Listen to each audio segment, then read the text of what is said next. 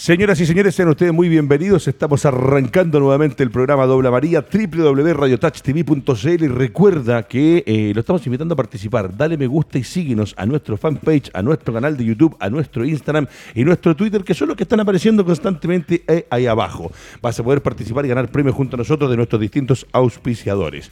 Buses Mayorga presenta eh, lo que es este programa, auspiciador oficial de Radio Touch en Puerto Montt, especialistas en el traslado de tus colaboradores, especialmente lo que es la faena del salmón. Si necesitas una flota de primer nivel para el traslado de tus colaboradores, en Puerto Montt hay una solución. Son buses Mayorga. Eh, recordarles también que estamos con Grupo CTS, especialistas en obras menores en construcción. Si necesitas remodelar, ampliar o realizar cualquier gestión en tu casa, departamento, fábrica y oficina, Radio Touch pertenece a Grupo CTS. Lo maneja Cristian Díaz, constructor civil de la Pontificia Universidad Católica. Y en contacto arroba grupo-medio cts.cl o en nuestra página web o en nuestra fanpage puedes cotizar todo lo que Fernando Astengo, Alejandro Cortés, eh, fin de semana de fútbol. Arrancan un ratito nada más con el partido de Melipilla. La Católica también eh, sale de nuevo al campo de juego a jugar un compromiso importantísimo después de la derrota que sufrió frente al Audax. Eh, ha sido una semana convulsionada para el tema de los arqueros en nuestro país, donde declaraciones de Roberto El Cóndor Rojas eh, han prendido, han incendiado un poco las redes, dejándolo afuera a Johnny Herrera dentro de los cinco mejores arqueros del fútbol chileno. Y hoy día hay reacciones del El Pato Toledo, que son salieron en distintos medios de comunicación, donde se habló fuerte, duro y golpeado de la situación de Roberto Rojas y el año 1989. Vamos a dar una pincelada, cositas importantes que están saliendo. Vamos a oh. revisar la fecha del fútbol grande de Chile. Les vamos a invitar para que el fin de semana estén junto a nosotros. Pero además, eh, como dirían en Argentina, no nos podemos hacer los boludos. Hoy día el país está pasando una situación crítica, una situación dramática. La gente entrevistada por medios de comunicación en distintos puntos de la capital con lágrimas en los ojos porque hay algunos que no tienen para parar la olla, como se dice. Hay algunos que no tienen para pagar las cuentas, hay otros que no tienen para pagar el arriendo el dividendo, hay otros que no tienen ni siquiera para la locomoción. Y nuestro país y el presidente de la República, a pesar de que esto es fútbol, señores, el fútbol es parte de la vida y la vida es parte del fútbol, eh, dicen, o información confirmada por algunos medios de comunicación, que eh, a pesar de que ayer eh, fue una barrida, lo que fue una paliza, la votación de los senadores, diputados, todos los que aprobaron Ahí está, mira, en vivo, que se confirma, se afirma. Eh, ayer fue una paliza, como dice Fernando. Eh, como presidente de la República se lo dijeron muchos y se lo decimos nosotros desde nuestra humilde vitrina. Eh, usted lo que debería haber hecho, señor, es haber dicho antes incluso de que votaran haber dicho, ¿saben qué muchachos? Sé lo que está pasando a la gente, que no es el caso del presidente y de mucha gente de la política que gana mucha plata, y haber dicho, no se preocupen. Veremos después cómo lo hacemos y lo arreglamos en el camino, pero hoy día ahí está la firma de mía, que soy el presidente de este país, elegido democráticamente, y el tercer 10% les va a llegar a la brevedad para que esa gente que todavía tiene fondos de ahorro previsional puedan tener alguna tranquilidad y por último pasar un mes de marzo que siempre es complicado. No, llegar y aparte la gente que, que, no toca el 10%, bueno, el seguro de desempleo pues. Lo que está planteando Nabil junto con el 10%, dijo, todo el mundo tocaría plata. Tal cual. Alejandro Cortés, eh, vamos a darle unos minutos a este tema porque es un tema que hoy día es de contingencia. Eh, eh, el fútbol se sigue jugando, el fútbol genera plata, pero plata es lo que le falta a la gente. Y el fútbol lamentablemente no a todos les da plata. Hoy día el 10% es una alternativa de que todos tengan, me incluyo, dentro de los que podríamos tener un par de lucas para echarle mano. Y ojo, que ese 10% está comprobado que la gente, Alejandro, lo ha ocupado en la gran mayoría para pagar deuda. Si no, no, no es que sea para, el asado, para la, para, la cerveza, para la piscola. Algunos, claro, se puede comprar el televisor que uno verá sus necesidades, pero se ha ocupado casi para pagar solamente deudas de arrastre con lo que está pasando en el país. Ojo, no desde marzo del año pasado con la pandemia, desde octubre del 2018 con el estallido social. Mira, eh, para nadie es misterio mi postura política con respecto al, presidente Peñera, pero lo que me preocupa más es las justificaciones de quienes lo siguen para no aprobar el 10%. Y eso, eso eh, es muy lamentable porque hay una desconexión hacia la gente que es muy fuerte, muy fuerte, de una arrogancia impresionante de decirte, esto es el país donde, donde todos nuestros, algunos tipos de políticos eh, se arrogan la, decisión de, decirte lo que tienes que hacer. Puedes o no puedes tomar la pastilla el día después, puedes o no puedes hacer esto, puedes o no puedes sacar tu 10%, puedes, esta es la decisión, parecíamos casi plebeyos de, los reyes, el pueblo de los reyes, y resulta que esto no es así. Entonces, el, escupirte constantemente la cara a la gente, estamos traspasando los límites. Y fíjate que no es muy lejano la política del fútbol. Y a mí lo que me da lata, yo te voy a decir lo que me da lata, que yo no quiero ser salamero porque estoy acá, Fernando y todo el tema, pero en otra época los futbolistas hablaban, pues perro. Perdona que te lo diga así tan como amigo. Hablaban, pues. Hablaban, tenían opinión, decían cosas. Decían lo que la conexión de quienes le dan su sueldo, que es la gente que paga, que hoy día es la misma. Porque pagáis el DECO y gracias al DECO hay auspiciadores y ya vienen las lucas y se quedan callados. comparto que el fútbol hoy día o algunos futbolistas podrían ser mucho más importantes, entendiendo que hoy día el fútbol, Fernando, se está jugando, ser referentes. El fútbol se está jugando y muchos deportistas no lo entienden. Y yo lo he dicho, a mí me provoca una situación complicada porque por un lado vivimos eh, de lo que es trabajar para el fútbol, o por lo menos no, es que vivamos completamente, hacemos otras pegas, pero tenemos un programa que vive del fútbol. Cuando Alejandro dice eh, la situación país, y tú mismo lo hablábamos antes de entrar, eh, es tremendo que la persona que está a cargo del país, viendo, porque es cosa que te veas la tele un rato las imágenes de la gente y que eh, insista en ir. Ahora, lo que a mí me preocupa es que insista en ir al Tribunal Constitucional, si es que ya está casi confirmado, y que vuelvan a quemar todo. para que demos la información correcta, dice que si es necesario va a ir. Lo que te genera un, fin de semana de tensión que te lo encargo. Mira, eh, lo que decía Fernando, y le va a la pregunta al capitán, lo lleva esta situación al Tribunal Constitucional el señor presidente de la República, y el lunes viejo la gente va a salir y casi que sin estar de acuerdo de, la violencia o con la violencia, pero van a tener motivos muchachos para salir y de nuevo dejar la escoba. Mira, si lo está pensando es porque obviamente sabe lo que va a pasar si no aprueban, si, si no va al, Tribunal Constitucional. A mí lo que, me desespera, que me da pena, que, que me angustia es lo que decía Gardo. Yo he visto en la televisión, los diferentes matinales, las noticias, hay gente que se pone a llorar, viejo. Hay gente que ha mostrado una billetera y tiene mil pesos. mil pesos, mil pesos yo me compro un café en el eh, servicentro, compadre. Y esas mil pesos el tipo le sirven para transportarse en el metro y llegar a la casa y decirle, ¿saben qué? No puedo juntar nada. No tengo plata anda a pedirle a tu hermana 5 mil pesos para que compremos pan, mantequilla y un poquitito de, fiambre. Y con eso vive la gente en las poblaciones. ya empezaron las vallas comunes. ¿Cómo este tipo? Este tipo vive en Dinamarca, compadre. Este tipo vive en Nueva Zelanda, compadre. Él vive otra realidad que no vivimos todos los chilenos. A mí, me, te lo prometo, yo estoy tremendamente molesto con este tipo. Es nefasto Piñera para este país. Nefasto, compadre. Un tipo que llega a la casa y tiene de todo y parece que él viviera en una burbuja. Parece que él no viera las noticias, parece que no viera a la gente en la calle. Se les prohíbe trabajar por el tema de la cuarentena. y resulta que no tienen ni siquiera un mango para llegar a la casa. Y, los genios de la NASA que tienen ahí eh, en la casa de gobierno que oh. salen a preocuparse hace un mes o dos meses atrás si se podía o no se podía poner música en los restaurantes. Recuerdan que yo no sé en qué momento está el tiempo para eso. Ahora, ¿cuáles son los bienes esenciales o no esenciales? Eh, que los cigarrillos estaban quedando fuera. Eh, por último, deja que el flaco se fume un cigarro para que Con la angustia que tienen en la casa, viejo. Además que la pelada fue día. Por eso, pero por eso, ¿quiénes son los que pierden horas y tiempos importantes en tomar ese tipo de decisiones? ¿Qué van a comprar? Si puedes comprar un calzón, un calzoncillo, un sostén que le puede faltar a la persona a cada uno como ropa interior y no son bienes esenciales. Y al pasillo de al lado están todas las botellas de trago que los puedes comprar. O sea, realmente, eh, ojalá que por la gente dejen de reírse de la gente. Porque yo voy a votar, cumplo con mi deber cívico de ir a votar, pero por los que he votado, eh, hoy día los veo, los miro, las decisiones que toman, como dice eh, Fernando, y para cerrar el tema, son nefastos, viejo. A la gente le falta plata para comer. A la gente le falta plata para pagar sus bienes esenciales. Profesor Gilbert, no lo quiero dejar afuera de este arranque antes de seguir y meternos de lleno en el fútbol. Se va a conectar también, está esperando Lorenzo Pérez de Arce. Me avisa Maxi cuando tengamos ya Lorenzo también adentro.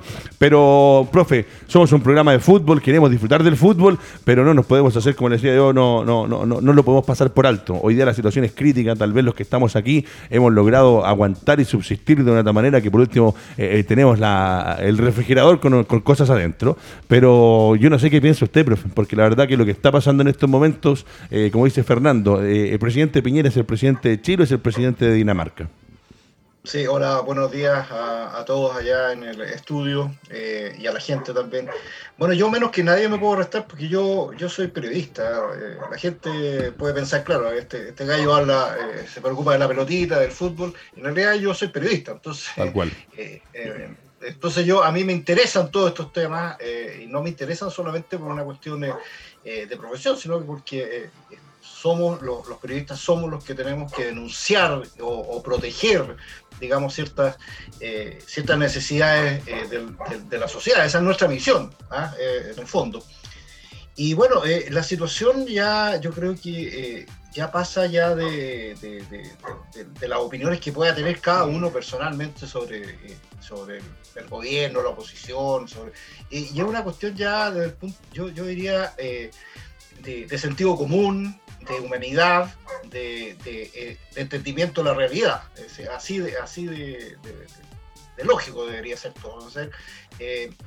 Eh, acá hay una, eh, se ha impuesto la ideología, eh, digamos, neoliberal en este país, que para muchos ha sido la fuente del desarrollo que ha tenido Chile en los últimos 25 años, digamos. Es decir, se ha puesto como, se ha antepuesto eso como la, razón por la cual Chile tuvo un, desarrollo que no, que no tuvo nunca antes. Pero junto con ello vino, y eso lo sabemos todos, lo estamos viendo, una desigualdad eh, tremenda. Es decir, eh, mucha gente eh, no se subió a este carro, no está subido a este carro, y, existe una, una, total diferencia entre las necesidades y, los, y lo que tiene cada uno de los extremos de este país. Es decir, es, es, indudable que vivimos en dos Chiles.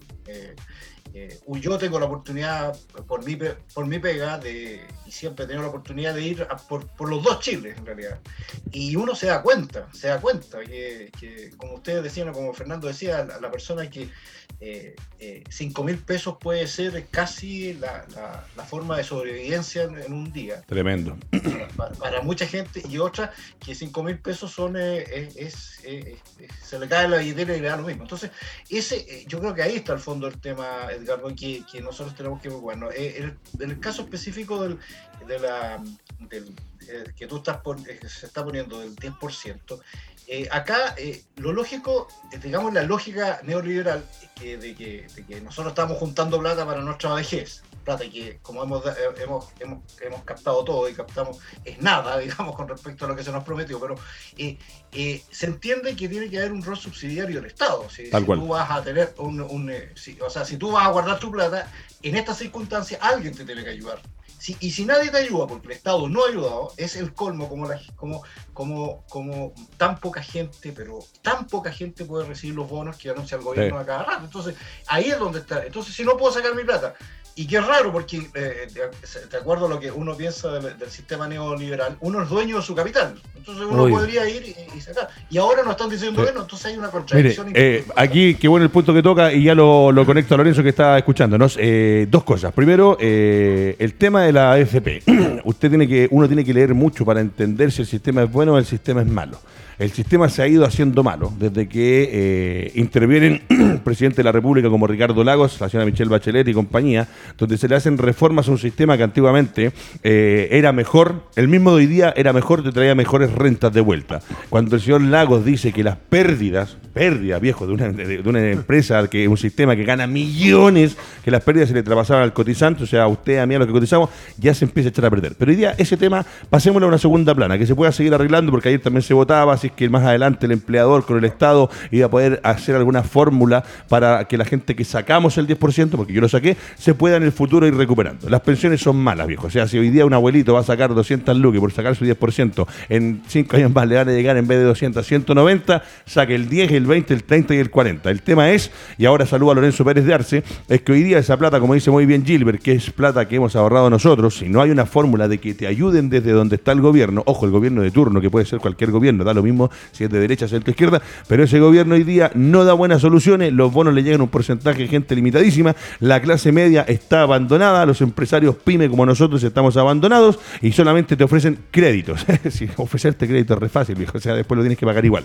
Lorenzo Pérez de Arce, ¿cómo estás? Y también los últimos minutos para que dialoguemos, analicemos esto que está pasando, que como le decía, no, no lo podemos dejar aparte. O sea, yo sé que usted quiere escucharnos hablar de fútbol, pero nosotros también somos ciudadanos de este país, vamos a votar y ustedes nos escuchan y el fútbol es una cosa que te puede sacar por unos minutos de la angustia y la situación nefasta que estamos viviendo, pero el fútbol es parte de esto, los futbolistas son parte de esto y nosotros como programa necesitamos. Yo por lo menos estoy de acuerdo y yo fuera el presidente de la República hoy día, Lorenzo, y, sin ni siquiera una votación, firmo el decreto, compadre, donde sabe que mañana las AFP empiezan a devolver la plata. ¿Cómo está Pérez de Arce?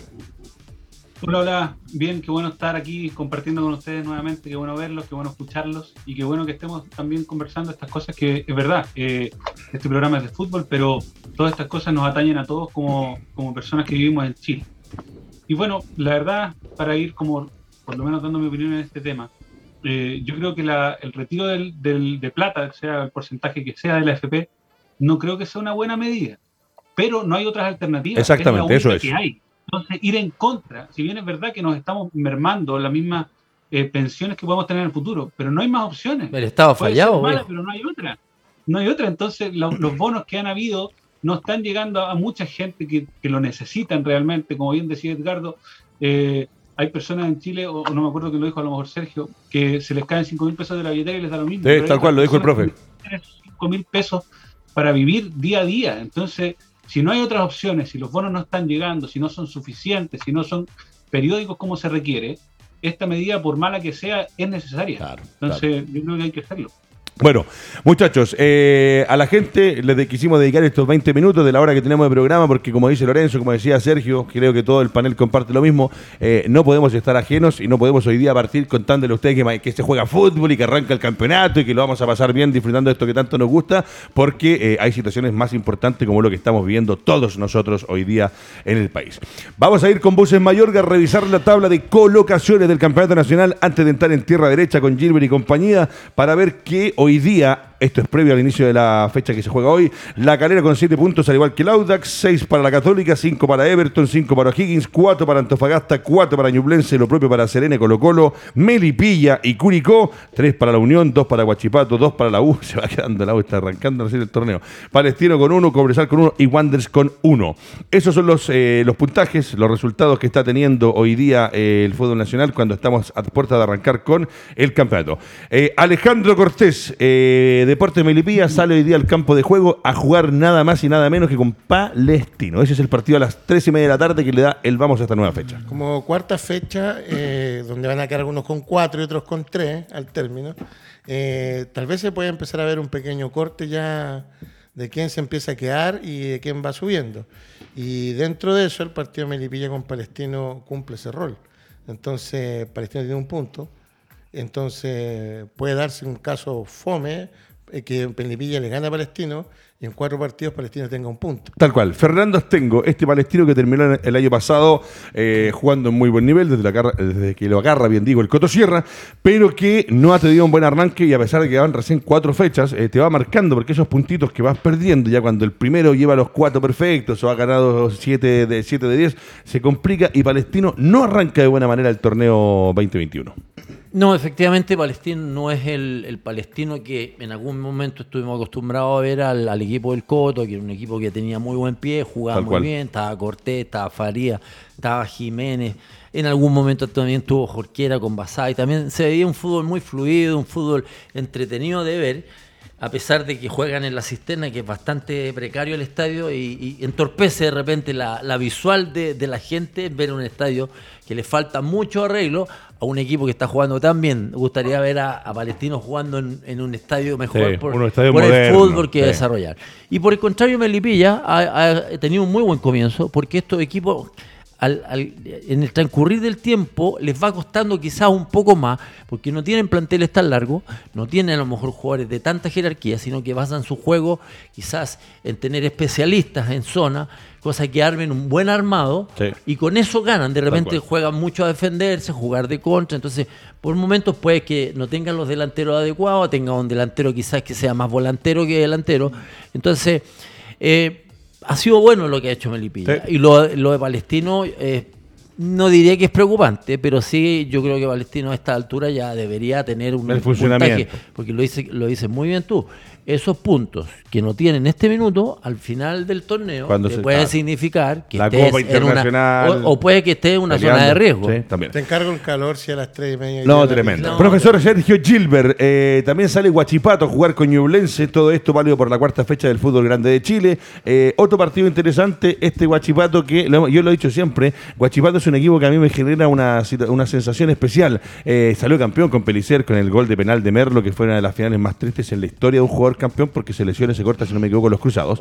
Eh, va a salir de local a jugar el día frente a Ñublense. Y Ñublense, ojo, que es un equipo que viene de la B, que ha hecho cosas interesantes y que ha mostrado durante partido que viene a tratar de quedarse, mantenerse en la categoría y de ahí en más objetivos, me imagino que deben querer estar entre los ocho mejores. Es un equipo a considerar Ñublense para este campeonato.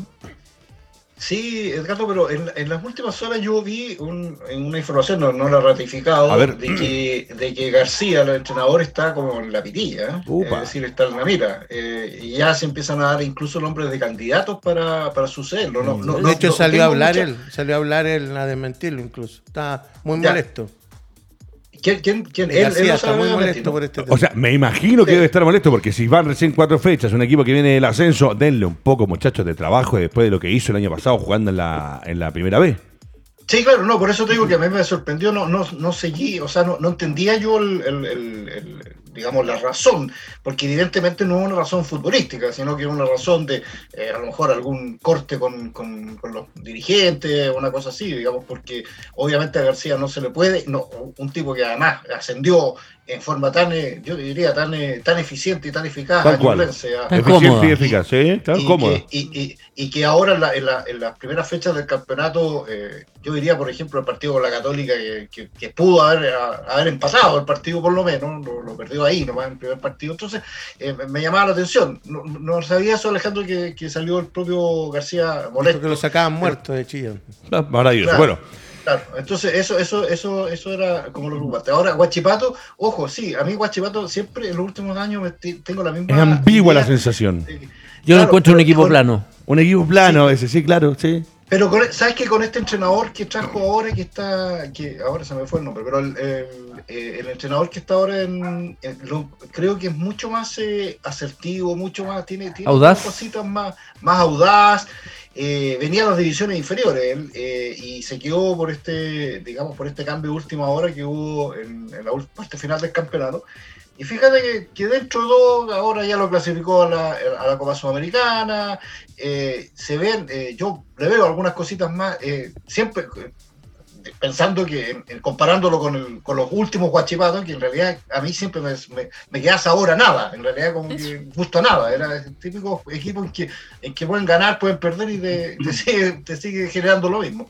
Pero puede que ahora haya algunas cositas más, eh, eh, más, más, entretenidas, diría yo. Esperemos, perfecto. Y llega el momento, como hace rato que no teníamos a Lorenzo Pérez de Arce, porque eh, por temas pandemia también, porque Lorenzo tiene a KNS, que es la mejor clínica para que te recuperes en la parte de lesiones que puedas sufrir a nivel de deporte.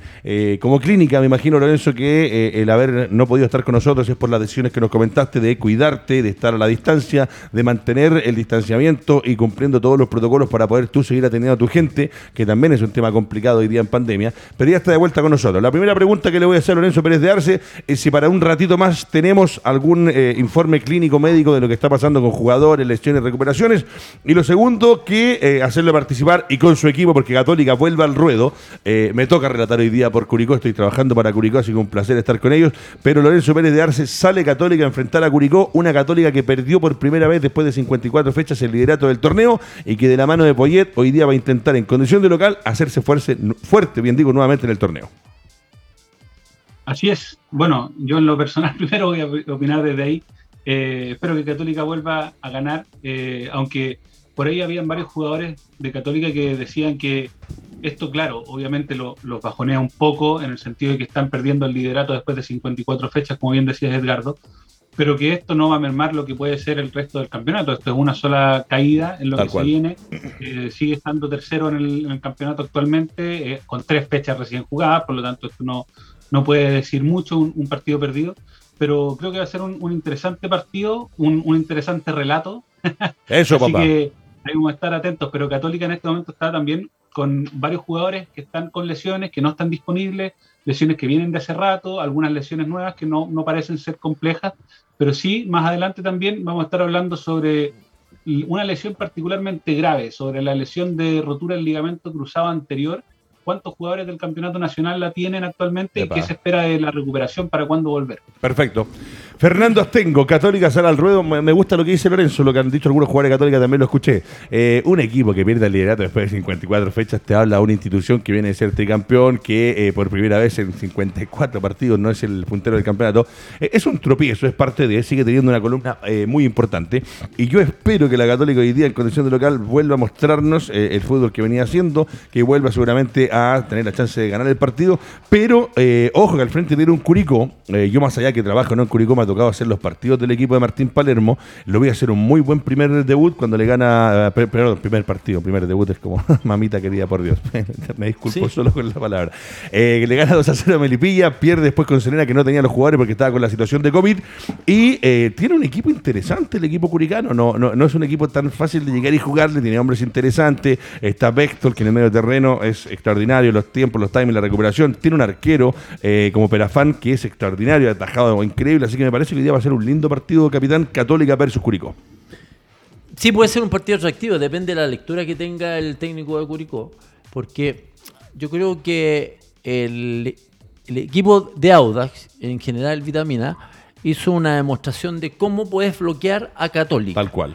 Y em, ¿Por qué? Porque Católica tiene una forma muy determinada de jugar, ¿cierto? Tiene tiene a, a, Wet, que generalmente es el que conduce, es el director de orquesta, Saavedra es la salida clara. Las bandas generalmente Católica las aprovecha muy bien, sobre todo cuando tiene a Puch, cuando tiene a Lascano y obviamente el centro delantero.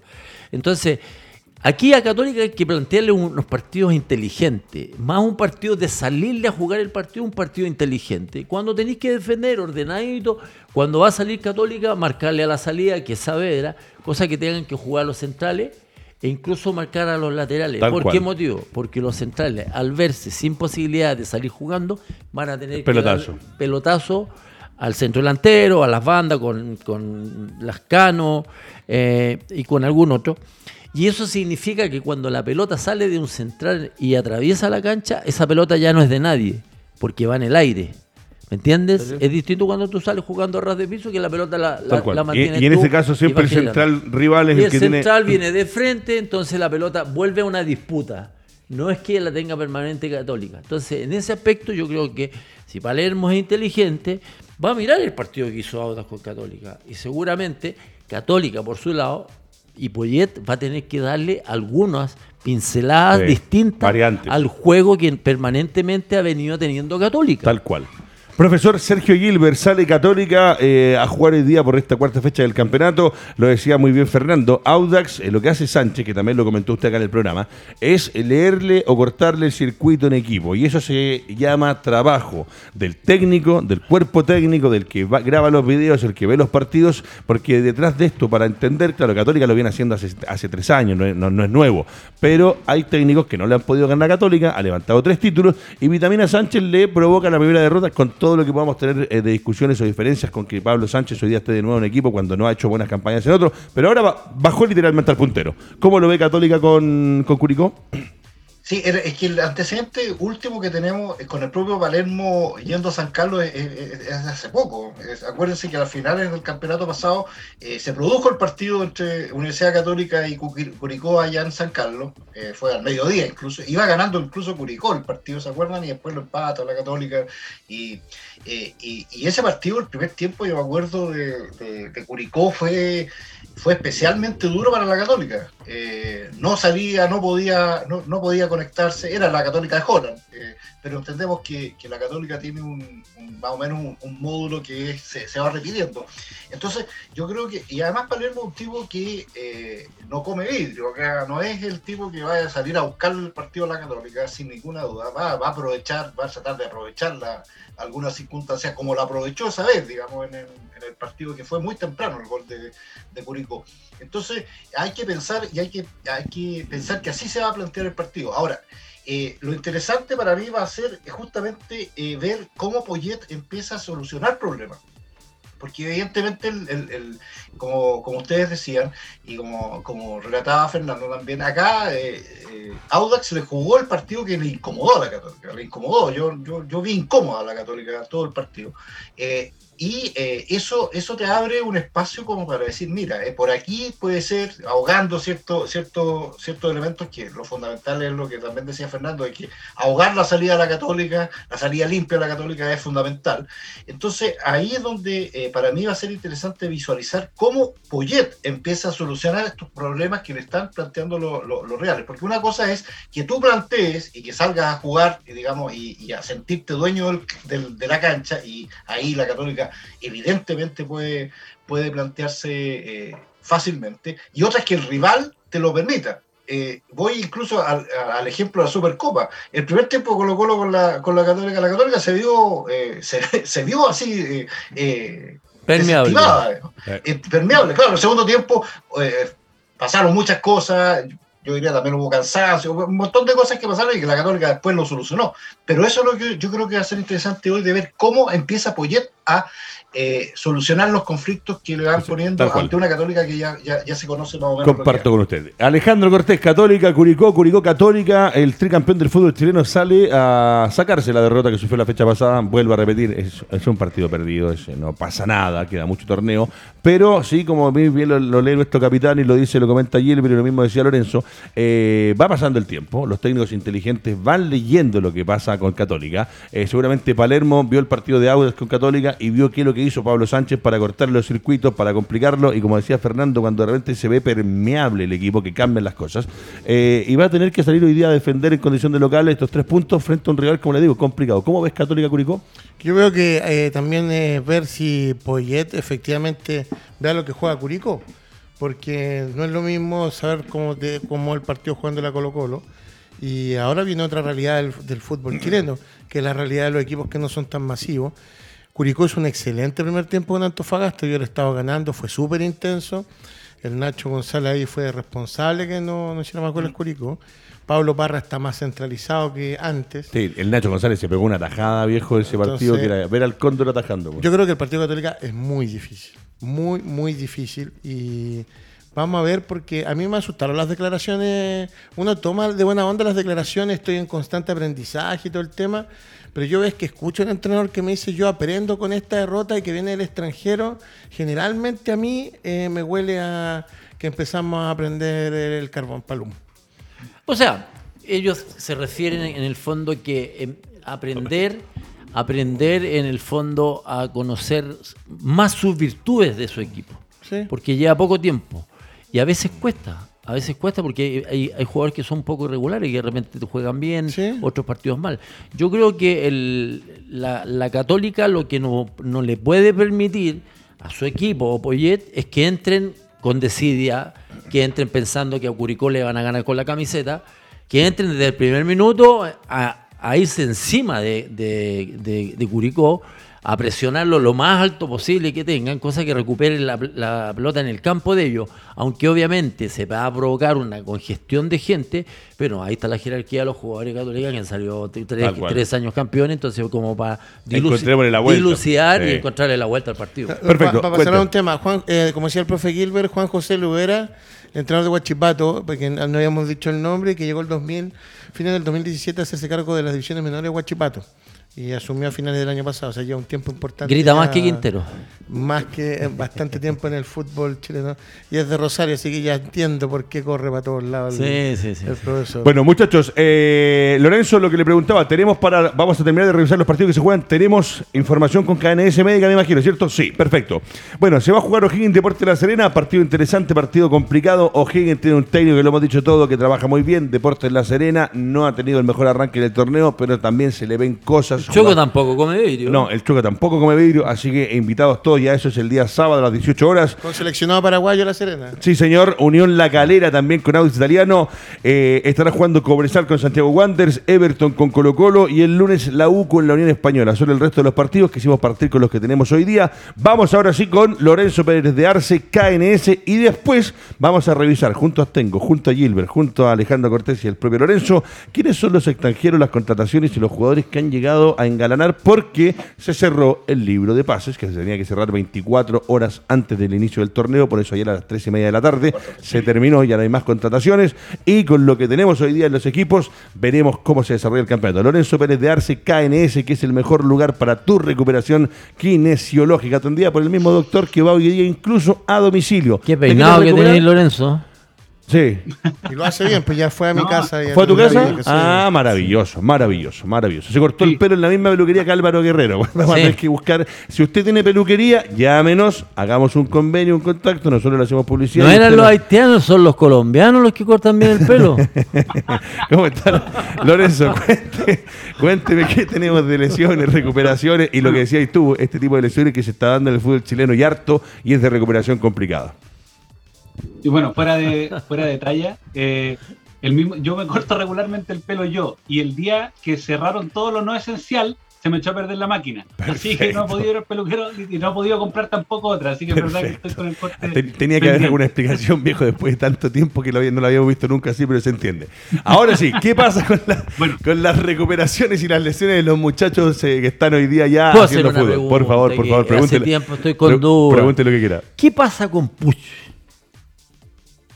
Con Edson Puch, eh, la verdad es que Edson Puch, más o menos a mediados de, de marzo, si no me equivoco, fue el 17 eh, se infectó o ahí se dio a conocer que estaba infectado con coronavirus. Eh, y después de eso no se ha podido reintegrar bien. Eh, el COVID como enfermedad genera distintas reacciones en las personas y hay personas donde las afecta mucho más en relación a lo funcional, con pérdida de fuerza, pérdida de capacidad funcional y eso disminuye, por ejemplo, la capacidad aeróbica, o sea, que se canse más rápido o que pierda fuerza, que pierda potencia. Entonces, es por eso que todavía no se ha podido integrar bien, lo más probable. Es, porque no a todos el coronavirus les afecta de la misma forma. Y es muy probable que a Edson lo haya afectado bastante más fuerte, aún así sin necesidad. Sí, esta pregunta te la hacía exclusivamente porque yo siento que Puch es fundamental para el esquema de Católica. Por todas las cosas están complicadas, están muy cerradas en defensa, Puch te hace una genialidad y te o te habilita o te hace un gol. Estoy de acuerdo. Lorenzo Pérez Puch, necesita siempre eh, mucha velocidad, mucha resistencia y mucha potencia. Y son tres cosas que se limitan por el coronavirus. Yo creo que por eso están esperando ponerlo a punto para poder no ponerlo a trabajar a media máquina, sino que al 100%. Yo creo que eso es lo que se está esperando aún. Bueno, y eh, hoy día queríamos conversar sobre la rotura del ligamento cruzado anterior, que actualmente son cuatro los jugadores que están recuperándose de ello, que son Germán Lanaro, Maximiliano Cerato, eh, Óscar Opaso y Franco Lobos. Ojo, perdón este ahí, un segundo. Eh, Lanaro, que puede ser un hombre, afortunadamente Católica tiene un buen plantel, pero lo, lo de Cerato, que es jugadorazo. Eh, es una pérdida valiosísima. pensando en el torneo de los cuatro nombres que me dijiste, la recuperación para todos los muchachos, ahí está KNS donde se pueden ir a recuperar y seguramente trabajando con sus cuerpos médicos, pero eh, lo de Cerato Montetú, uno ve los partidos de Everton, de lo que le puede faltar o no, es un jugador... Arma una dupla terrible con Cueva. Sí, distinto. Sí, sí, es verdad. Y bueno, son de edades distintas también. Tenemos Franco Lobos que tiene 22, tenemos Germán Lanaro que tiene 35, entonces las recuperaciones no son las mismas, ¿ya? Pero por ahí ha trascendido probablemente que Franco Lobos esté pensando en volver a fines de mes, ¿ya? Cuando él se lesionó eh, en octubre, a inicios de octubre. Eh, eso significa que se está esperando más o menos seis meses para la, para la recuperación y eso, la verdad, para un jugador de 22 años puede ser súper peligroso, ¿ya? Eh, eso significa que se está acelerando la recuperación del ligamento cruzado anterior. Con esa edad, pero ni a palos, no, hacerlo. Y eh, cuando pasa eso, cuando se acelera y cuando, y esto es lo que dice la evidencia científica y es lo que yo he visto también en mi práctica profesional, es que cuando se acelera una recuperación del ligamento cruzado anterior a menos de nueve meses, tienen una tasa de volver a lesionarse siete veces mayor que personas que se recuperaron después de nueve meses. Claro, lo, que, lo que dices tú, Lorenzo, es eh, el tiempo de recuperación promedio debería ser desde 9 hacia adelante, no apurarlo. Y ojalá, eh, en este caso, cuando son chicos jóvenes, que no los apuren, viejo, que el chico no se apure, que no se desespere si tiene un contrato firmado, si le van a cumplir con su, con su situación médica. El apurarlo yo también lo he visto y lo he escuchado de gente que conozco del fútbol, que en lesiones como esa u otro tipo de lesiones, por apurarse, después, compadre, le pasa la factura y la carrera del deportista es corta. Hoy día la carrera se ha extendido hasta los 40 años, pero el promedio es 35, 36 años, no es más que eso súper complicado por la edad, porque eh, si bien a menor edad pueden recuperarse un poco mejor, pero si es que lo hacen volver antes de los nueve meses, tiene siete veces más probabilidades de volver a lesionarse. Y con 22 años eso podría truncar su carrera. Puede ser distinto quizás el caso de Germán Lanaro, con la misma lesión, pero con 35 años, que a lo mejor se puede tratar de hacer volver un poco antes, porque si es que se llega a volver a lesionar, no va a mermar, su carrera si ya está completa, básicamente. Bueno, acá tenemos un caso con el, con el capitán. ¿Usted tuvo lesiones así como esa? Sí, yo me corté prácticamente, me rompí completamente la rodilla. Hasta me, se quebró la meseta tibial el Lorenzo, porque fue la palanca fue demasiado grave y me rompí todo. Y yo te lo prometo que a, los seis meses volví exactamente, a los seis meses que se cumplieron, volví a jugar. Tenía 38 años. No dependerá mucho de la recuperación, de lo que pone uno, efectivamente, cuando te mandan a lo mejor a hacer algún tipo de ejercicio en tu casa, algún algún algún o genética gran capitán. yo creo que es genética sí. También puede influir. Lorenzo. Mira sí, hay, hay varios test hay varias pruebas que están estandarizadas que se recomiendan para poder determinar si es que el jugador está apto o no para volver a jugar. Eh, pero también hay que darle tiempo a los tejidos que se readapten hay tejidos que vienen por ejemplo de un tendón y que tienen que volver a convertirse en un ligamento y eso requiere bastante tiempo más allá de lo bien que uno pueda tener fuerza o generar ejercicios de potencia o pliométricos. Entonces, por eso es que se recomienda que la recuperación o el retorno deportivo sea por lo menos nueve meses después. Porque si no, y perdona ahí, Fernando, que te ocupe como ejemplo, pero eh, tu rodilla ahora yo entiendo que tienes prótesis también, ¿o no? Sí, pero de cadera. Ya, ¿y de rodillas cómo andas? No, ningún problema. Y me, y me sacaron del tendón rotuliano. Nunca he tenido problema en la rodilla, nunca, nunca más en la vida. Tú eres una de las personas que se escapa la regla por suerte. Sí, en todo, porque, adentro de la cancha de los mejores, fuera de la cancha de los mejores. Lo que pasa es que a mí lo que me decía el, doctor y el kinesiólogo, que yo tenía una recuperación más rápida, no sé, por mi genética, por, por la musculatura, no sé, ellos me explicaban eso, pero ellos decían que obviamente era normal que a los seis meses yo ya estuviera jugando. Sí, también lo comparto. Lorenzo Pérez de Arce, porque nos vamos a meter en un tema entretenido con respecto a los extranjeros. ¿Qué más tenemos con KNS? ¿Quiénes más están complicados, lesionados, resentidos o que pronto pueden volver a actividad? Porque ya nos nombraste cuatro que están en una recuperación que es más lenta, pero del resto de los muchachos, ¿qué tenemos? Bueno, del resto, por suerte, salvo por ahí una fractura, tenemos lesiones que son bastante menos complejas. Hemos visto casi fecha a fecha lesiones como desgarros, esguinces, eh, y todos los que han sido evaluados han sido de, en menor cuantía, es decir, 15 grado 1, desgarros faciales que son los más superficiales, los más prontos para recuperarse. Así que la mayoría de los jugadores no va a estar eh, más de dos semanas, máximo cuatro semanas fuera esperando esa recuperación. Perfecto. Son principalmente los de rotura, ligamento y fractura. Por ejemplo, eh, Brian Figueroa de Audax, que, que tenía una fractura metacarpiana, que pueden estar más tiempo fuera. Pero el resto son solamente cosas que se pueden perder dos, tres, máximo cuatro fechas, pero seguir adelante sin problema. Perfecto. Voy con Gilbert porque hoy día salen algunos medios digitales. Profesor Sergio Gilbert, eh, se cerró el libro de pases y hay 94 extranjeros que van a dar, eh, que van a engalanar nuestro torneo nacional.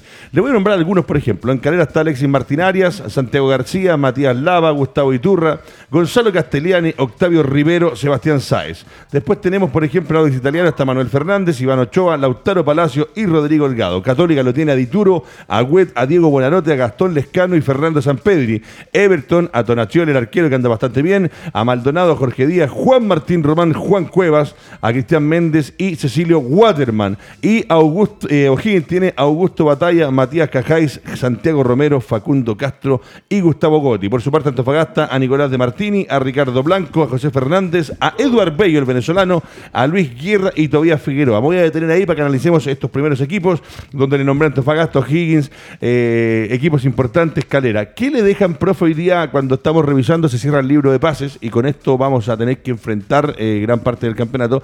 Los nombres y hombres, los refuerzos internacionales, ojo, Ahí no me acuerdo cómo era la diferencia que hacíamos entre la contratación y refuerzo. Hay que ver cuántos de estos 94 son solamente contrataciones, que se les hizo un contrato. Son titulares. Exactamente. ¿Y cuántos son refuerzos? ¿Cómo ve usted hoy día, profe, el cierre del libro pases? ¿Qué le parece a los internacionales que han llegado a nuestro campeonato nacional en los distintos equipos? A ver, lo que pasa es que eh, no solamente al, escuchar la lista que ya diste, sino que ya saber más o menos toda la lista de, extranjeros que hay en la primera división hoy día en Chile, eh, eh, y yo, yo me hago la pregunta, ¿cuántos de los que nombraste son seleccionados de su país? Claro. Eh, ¿Cuántos son titulares? Yo, mira, yo te puedo decir, eh, de los que nombraste no va a, Waterman. Mire, antes de nada, le voy a nombrar los, los que me quedaron afuera solamente. Nicolás Pérez de Uruguay en Ñublense, eh, Fontanini también en el Ñublense, Federico Mateos, Valentín de, eh, de, Mateis, Tomás Rojas. Y en La Serena, que es uno de los que grandes tiene, tiene a Lucas Fasón el brasileño, Facundo Agüero el argentino, David Montoya el colombiano, Felipe Jaramilla colombiano, Rómulo de Brasil, Vallejo de Argentina, Martín Tonso de Argentina, Damián Pérez de Venezuela, Dani Pérez de Venezuela y Jorge Benítez de Paraguay. Esos son los 94 extranjeros que hoy día están en el fútbol boliviano. Ah, en Melipilla. En Melipilla. No, no, por eso. El único seleccionado. No, Eduardo Bello, por ejemplo, también lo han llamado a la selección venezolana a integrarse a, ciertos partidos, por ejemplo, eh, está dentro de, los que podríamos considerar también, eh, también a... Del Pino Mago. A Del Pino Mago, claro, que también juega en la selección venezolana, pero, pero tú ves la, cantidad de jugadores, eh, nos cuesta, y estamos hablando de, o sea, dejemos de lado argentinos y brasileños, o sea, estoy, estoy diciendo, y, uruguayos. Entonces, ahí es donde uno empieza a tasar más o menos cuál es la, calidad de los jugadores que está llegando, que ha llegado al fútbol chileno en los últimos años. A ver, nunca, nunca ha habido una gran cantidad de jugadores seleccionados, eh, digamos, en, su momento, eh, que llegaron al fútbol chileno. Eso también, digámoslo con claridad. Sí, porque, a ver, seleccionados a nivel top fueron Leo Rodríguez, Echeverri en su momento, que los dos seleccionados, y cuando, cuando el Beto y el Pipo estaban no sé si lo, el Beto y el Pipo estaban los dos seleccionados. En Charlie. Sí, sí. Charlie, Vázquez, Charlie, Vázquez, Charlie Vázquez también. Espina llegó como siendo seleccionado argentino también. Eh, eh, pero, claro, pero eh, pero no, nunca son tantos. Pero ahora, eh, eh, o sea, nos tenemos que bajar. ellos eran seleccionados argentinos, por eso llamaban mucho la atención. ¿ah? Matías Rodríguez fue seleccionado argentino, Montillo también fue una selección argentina. Entonces, ahora es donde nosotros decimos, bueno, ¿cuál es el nivel de, los, de, los, de los extranjeros que vienen? Ahora, muchos de ellos, aun cuando no tengan este, esta, esta categoría, pueden ser cierto aporte. Yo, yo, yo no digo que no. ¿ah? Eh, de hecho, eh, los arqueros Arias, por ejemplo, es un, es un, arquero que yo creo que, que, es un aporte. Eh, pero ahí vas bajando. Sí, Batalla, el, argentino también es un buen refuerzo. el arquero de, los Higgins, Perafán, el de Curicó, Tituro. Ojo que como que los arqueros extranjeros son los que, si uno los analiza en categoría, en nivel, son los que más nos rinden o que más nos sorprenden porque andan en un nivel diferente al resto. Son como realmente refuerzos. Pero hay que analizar el, el nivel de la competencia chilena también también aquí viene un cojo y te juega más o menos también. Han venido jugadores de la tercera, de la cuarta división argentina y vuelvo a insistir, han terminado siendo goleadores del torneo chileno, han terminado siendo figuras de, algunos equipos. Entonces, ¿por qué? ¿Por qué se logra eso? ¿Por qué no van a México estos argentinos? ¿Por qué no van a Brasil a jugar? No tienen el nivel. No tienen el nivel, pero llegan a Chile y terminan siendo figuras. Entonces, es por, es por la mediocridad de nuestro fútbol, compadre, si así es la cosa. Voy a poner más mal genio a Fernando ahora. Háganlo, capitán. Menos mal que no está Pérez de Arce al lado hoy día, güey. Hay una cosa, hay una cosa que pasó muy desapercibida y que lo voy a resumir lo más, lo más rápido posible. Se extendió el fútbol joven de nuestro país a sub-21. Esto siempre había sido de sub-19, después, antes sub-18, 19, 20, ahora sub-21, que son las únicas competencias confirmadas, 21 a 19. Tú me decís que tiene importante esto, que hay equipos que empezaron a contratar jugadores extranjeros ya tenemos el caso de la U, Colo Colo con Solar y el otro jugador que querían traer de talleres. Que no lo ocupa Cubo. Son jugadores de 20 años que los ponen en los planteles de fútbol joven, no les ocupa, no les ocupa cupo extranjero. Pero ¿cuál es el tema? ¿Quiénes son los directamente perjudicados con esta norma que se hizo extender sub-21 por tema de la pandemia? Por ahí vamos. A pesar de que este torneo eh, y el anterior participaron muchos jugadores jóvenes. Pero que bueno. se le ocupa, se le suman los minutajes. Claro. En algunos casos, como están hablando Cortés en la U, y hay otros que no. Pero en el fondo, tú le prohíbes, porque tú coartas la cantidad de jugadores inscritos dentro del plantel de fútbol joven. Tal cual. Bueno, antes de ir con Lorenzo Pérez Arce, Colo Colo tiene Maximiliano Falcón, Matías Saldivia, Nicolás Blandi, que Blandi ha sido uno de los que más la ha sufrido, lamentable, pero yo siempre digo, a uno no le puede gustar, no le puede gustar, pero somos todos seres humanos y todos necesitamos trabajar. Gabriel Costa, que tampoco ha sido el jugador que nos dijeron en algún momento, Pablo Solari, que creo que tiene mucho para dar, Emiliano Amor, que ya está confirmado, Fabio Cabral. Melipía tiene a Pera Nietzsche, que le dije, el arquero anda muy bien también, el chico, está Joaquín el boliviano, Matías Martínez, Carlos Suárez, Gonzalo Sosa, Curicó, Perafán, arquerazo, yo lo he visto tres, cuatro partidos anda muy bien.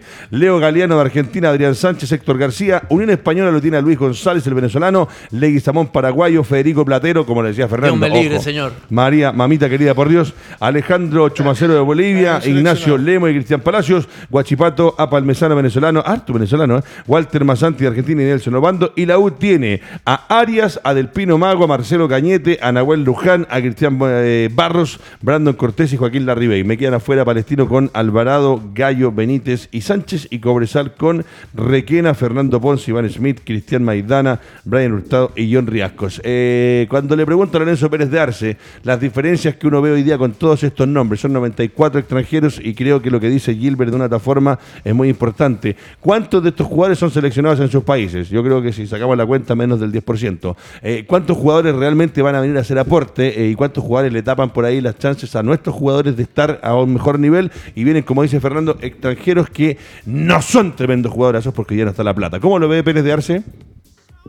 Yo creo que ustedes han, abordado bastante bien uno de los, de los puntos, eh, y es que no se está trayendo, claro, a jugadores de, de elite, pero que tampoco nunca se ha hecho. Pero también hay otra forma de ver esto y es que el, torneo nacional no es atractivo para jugadores que sean de cierto nivel.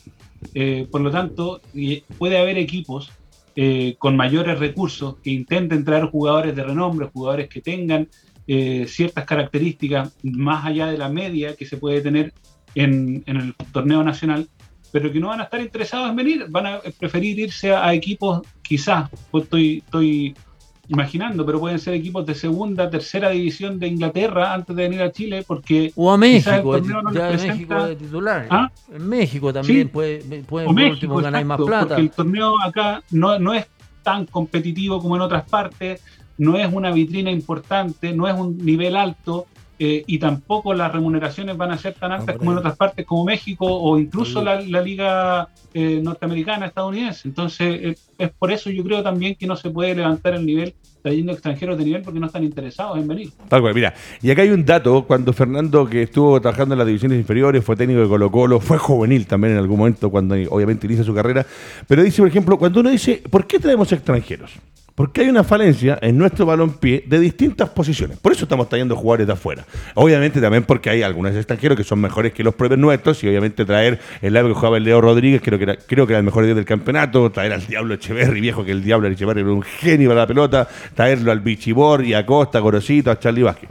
Pero dice, el 60% de los venezolanos, por ejemplo, que traen a nuestro país son delanteros.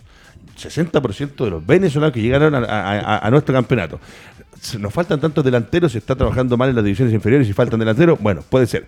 40% de los uruguayos son defensores, eso es por historia. Los defensores por, historia, los defensores uruguayos, y ahora le pasa la vuelta a Fernando, por historia. 66% de los arqueros extranjeros son argentinos. Argentina ha sido una tierra, yo le decía el otro día que el Mauro se ría, pero Amadeo Carrizo, el Pato Matildo Baldo Fillol, Neri Pumpido, Sergio Goicochea, el Monoburgo, Rolando Cristante, Pablo Caballero, eh, Ángel David Comiso, le puedo nombrar 500. Y el 45% de los argentinos que llegaron también son delanteros. O sea, hemos traído arqueros argentinos, delanteros argentinos, defensores eh, uruguayos y varios delanteros venezolanos. ¿Qué te deja esto, Fernando Tengo, cuando volvemos a hablar? Traemos de afuera porque falta, traemos de afuera porque se puede hacer más competitivo el torneo, porque son las bases del campeonato. Pero a veces, como dices tú, hay algunos que no, no deberían o no, no están al nivel. Hay algunos jugadores que de verdad uno los analiza, porque obviamente nosotros estamos en un, en un programa deportivo, tenemos que tener la, la, visión quizás un poquito más amplia que, que, la gente, porque para explicarle en el fondo cómo se desarrolla tal futbolista, puntualmente Unión tiene dos centrales, uno paraguayo, el otro uruguayo, que la verdad de las cosas... La era que ya no, que muy bajo. Terrible, terrible. O sea, yo no sé quién, quién engañó, engañó a la directiva de, Unión para traer un jugador de esas características. Es verdad. Eso provoca mediocridad. El otro día Melipilla se hizo el pino con estos dos centrales centrales que se supone que son. Y como extranjeros tienen que hacerlo jugar porque lo estás trayendo de afuera, entonces hay que justificar las lucas. Entonces, por ejemplo, Católica es un, ejemplo interesante que lo ha hecho bien prácticamente en todo. Contrató un arquero, Dituro. Contrató Mejor del campeonato. a Wet, ¿cierto? Rinde y cumple, sí. Eh, contrató a Lanaro en algún momento y a San Pedri. O sea, tiene una columna vertebral y puntualmente si tiene a Lascano, que va por fuera, que es sumamente importante porque Católica es un equipo grande y necesita gente que por fuera cause daño. Por lo tanto, Católica tiene una estructura que es prácticamente el, armado. Y el resto son puros cabros, son puros juveniles, son todos muchachos que han salido de el Católica. Pasado, 23 de los que debutaron el año pasado eran e, salidos de Ese es un buen modelo. pero no te podís llenar de, jugadores que son de, bajo nivel. De repente tú miras a la banca y hay tres extranjeros sentados esperando que el técnico los mire y que lo haga jugar. Ya, mira. de la sub-21. Le paso la pelota a Gilbert, nos quedan cuatro minutos, así que le paso a Gilbert un minuto, uno para Lorenzo y uno para Alejandro. Eh, profesor, lo que dice Fernando, uno de repente, claro, estamos viendo los partidos, mira la banca y hay tres extranjeros que están cambiando el frío porque algunos vienen de países más tropicales que hasta pasan frío en nuestro país. Pero son jugadores que, eh, que cómo se contrata y vamos a volver a lo mismo, no tenemos tiempo, lo podemos hablar en otra oportunidad, pero los representantes, los que meten las lucas, el amigo del amigo del amigo, porque realmente si uno saca la cuenta de estos 94 jugadores, yo le aseguro que eh, hay en Chile materia prima mejor que muchos de los que llegaron. Sí, lo que pasa es que, eh, bueno, es un, tema largo, pero obviamente el tema de los representantes tiene mucho que ver en este caso. O sea, eh, vender la pomada, digamos, de, y, de repente, y hay que y hay que saber también que varios entrenadores que, eh, trabajan con representantes. entonces, claro, ahí empezamos a a visualizar todo. Ahora, yo no, yo no demonizo a todos los extranjeros, o sea, y ni siquiera a los que, a los que no tienen gran cartel, porque hemos, hemos tenido mucho, muchas pruebas de, jugadores que vienen, que no tienen ningún cartel, que vienen de tercera, como, dice Fernando, y de repente son grandes figuras. Eh, Fabián, Moroni y Bartichotto llegaron a, a Colo Colo y no eran figuras. Fabiani llegó también sin, sin ninguna ningún ningún eh, pedigrí y vino a San Felipe. No, sí, hay excepciones, Sergio. Entonces hay casos, hay, hay casos. Entonces, entonces eh, por supuesto hay que, hay que ver caso a caso, pero eh, el, tema central es eh, justamente que la mayoría de ellos, o sea, están llegando solamente para llenar cubos y, para, y para eh, satisfacer, yo creo, la, el lucro de, varios representantes. Tal cual. y técnicos. Y técnicos, verdad. Lorenzo Pérez de Arce, sus 60 segundos también para ir cerrando. Un gusto tenerlo de nuevo, Lorenzo, acá. Me acaba de llegar por interno un mensaje. Peluquería La Venganza. Estamos dispuestos a cortarle el pelo a Lorenzo. Que venga, ahí está la dirección, se le mando por interno. Y que vaya nomás y que ellos la atienden y que vaya de parte de Radio Touch. Tiene un corte romano. Se parece a Julio César. bueno, ya, voy a cambiar el tema. No sabía qué te parecía. Al, a Leonida, de 300. Me falta el cuerpo nomás. Me falta el cuerpo Lorenzo, con respecto a, los extranjeros, creo que compartimos también. Eh, el nivel no es bueno, es lo que hay. A veces se trae mucho de afuera por, por rellenar estos cupos por los representantes cuando tenemos materia prima acá a nivel nacional. Sí, yo, yo me enfocaría más en eso, más que en buscar extranjeros de buen nivel yo creo que lo que hace falta es potenciar, y esto lo hemos dicho mil veces, es potenciar las divisiones menores, que eh, eh, es lo que comentaba Alejandro, no, no despotenciarlas, sino que empezar a trabajarlo mucho más, es lo que en algún momento criticó Claudio Bravo, diciendo que la preparación de arqueros en Chile es deficiente y al final se le tiraron todos encima.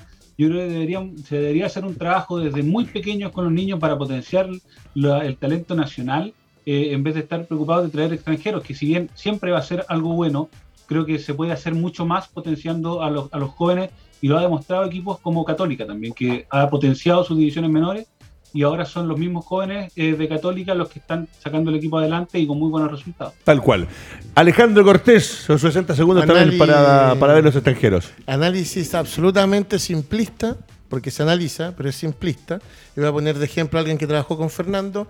Gabriel Ruiz Tagle, cuando pierde la final de la Sudamericana, dice: Perdemos con Pachuca porque ellos tienen cupo libre extranjero y él potencia que se inscriban siete futbolistas extranjeros en el campeonato. súper simplista. Y de ahí parte nuestros problemas. Un tema súper largo, bien entretenido, bueno, pero muy simplista el análisis de los equipos. Vamos a ver si el próximo lunes, eh, analizando los resultados de la fecha también, podemos darle unos minutos a esto junto a Lorenzo, a quien agradecemos y despedimos a la distancia, junto a Gilbert, a quien también agradecemos y despedimos la distancia. Lorenzo, un placer. Profesor Gilbert, con usted siempre un placer. Eh, vamos a ir corriendo los partidos, pero para que sea un análisis nuestro, nuestro equipo, el lunes me comprometo a poder desglosar un poquito más quiénes son los extranjeros, las contrataciones que han llegado y que vamos a cerrar. Fernando Tengo, es un placer como siempre. Alejandro Cortés, lo mismo. Atrás de los controles, Maximiliano Prieto, y le quiero mandar un abrazo grande a nuestro compañero Álvaro Guerrero, que no se, hace, no se sentía muy bien de salud, pero solamente porque son jaquecas, sufre de jaqueca. mentira, está detenido. sí, al 10%. sí, al 10%, viejo. Preocúpense, la gente está pasando hambre, eh, la gente está con angustia, no tiene para pagar las cosas básicas. Eh, ustedes están sentados desde su vitrina en un sillón donde los senadores y diputados ganan fortuna y al presidente le creció la fortuna de 2.700 a 2.900 millones de dólares en pandemia. A usted, sí, a usted, preocúpese, apruébelo, fírmelo y que la gente pueda estar tranquila. Buen fin de semana, nos vemos.